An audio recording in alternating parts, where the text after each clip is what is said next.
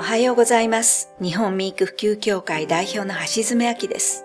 先週に引き続き、今回も京都工芸繊維大学教授の小山恵美先生にお越しいただきました。先生、どうぞよろしくお願いいたします。よろしくお願いいたします。先週は街の光が睡眠に与える影響、まあ、特にコンビニなどを例にとってお話ししていただいたんですけども、今週はですね、ちょっとロマンチックな話題ということで、かの源氏物語、その中で知る当時の光と睡眠についてのお話、お伺いしたいと思います。はい。えー、まあ、源氏物語は、あの、文学であると同時に、当時の生活様式とかですね、生活環境を知るための貴重な資料の一つでもあるというふうに評価がされていまして、生活習慣を知るために、まあ、読んでみるということも大事だなと思って、はいまあ、少し読みかけて、はい。で、まあ、そこから、まあ、いくつか、その、夜の光のこととか、昼の生活のこととか、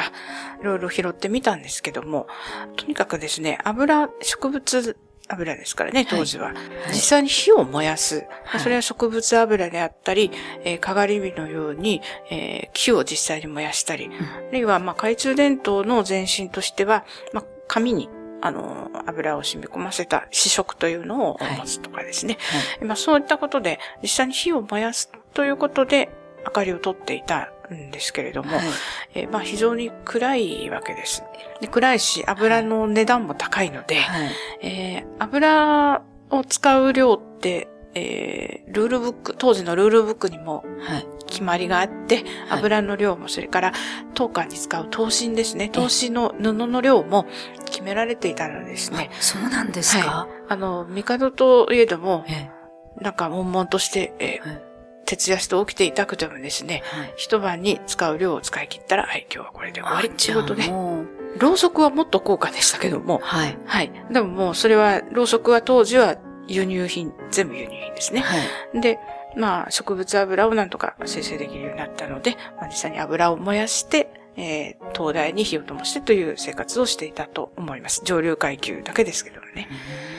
のでね、夜、あの、明かりを取るためには、はい実は月の光が優先なんです。で、枕草子の中にも、はい清少納言を結構よく見てまして、はい。月光の下で非常に物が綺麗に見えたりとか、はい。色はこんなものが月光の下ではよく見える。はい。逆に、いまいちだなと。はい。で、灯火の下でよく見えるものと、はい月光の下でよく見えるものと、色が少し違うということをそんなところまではい見ている。見ているんです。だつまり言い換えると、はい。色が識別、ある程度できていたっていうことなので、はい。千年前の人たちは、はい。電気照明がない、はい今から見たら不便かもしれないけども、はいわずかな明かりを頼りにはい。十分暮らしていたとはい。いうことが、まあわかります。そうですね。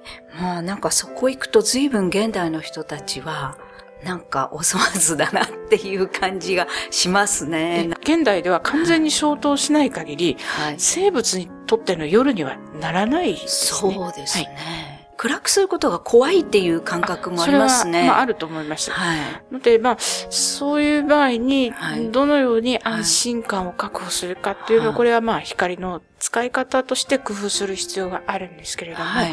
あの、必ずしも光の量を増やすだけが安心感を確保することにつながるわけではないので、はい。あの、やはり千年前の暮らし向きも参考にしてですね、はいどういうわずかな光の下ではい夜を過ごすっていうことが、まあ、安心感を得て、はいでかつ、一応昼ではないと。夜だという信号を脳にはい分からせて、はい。良い睡眠の準備をする、できるかっていうことが、まあ大事になるかなと思います。そうですね。ヨーロッパの人なんかこう映画なんか見ると、こう手元ライトで新聞を読んだりっていう光景を見ますけれども、はい。日本の場合はちょっと明るすぎるかなっていう感じがしますが。高緯度地方のヨーロッパに比べると、はい日本はあの高温多湿の気象条件になるので、はい。まあ、どちらかというと、ちょっとし赤っぽい光だと、まあ、夏だと暑苦しいので、どちらかというと白っぽい涼しく見える光の方を好む傾向にはあるんですけれども、はい。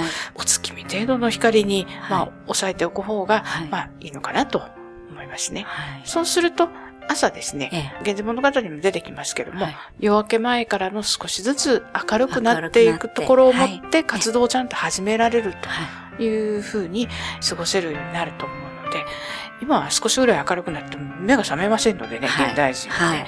それはあの、夜やっぱり明るいので、過ごすことに慣れてしまってですね、夜明けの光ということで、朝だよというスイッチが入りづらくなっているのではないかなと思います。そうですね、はいありがとうございました。はいでは、この続きのお話は来週よろしくお願いいたします。先生、本日はありがとうございましたあ。りがとうございました。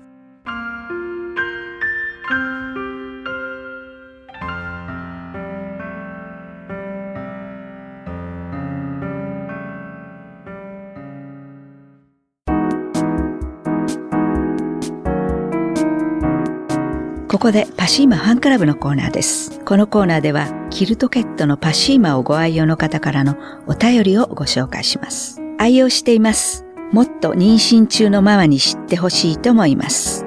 孫のためにじいじもばあばも購入するはずです。お便りありがとうございました。パシーマの社長、架橋さんからは、じいじ、ばあばにもパシーマ知ってほしいですね。よかったらリクエストしてくださいね。きっとお役に立ちます。というメッセージをいただきました。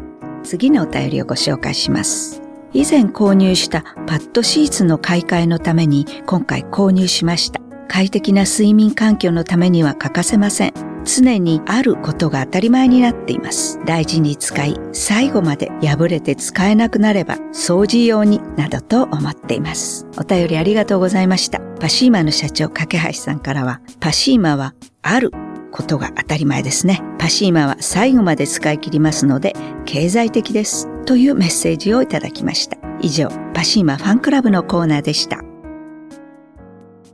パシ免疫力は深い眠りから。くるまれて眠ると。すっごく優しい肌触りで気軽に洗えて清潔だし使ってみたらわかるから。抜群の吸水性と肌触りガーゼと脱脂綿のキルトケットパッシーマ詳しくはフリーダイヤル0120-28-8410 0120-28-8410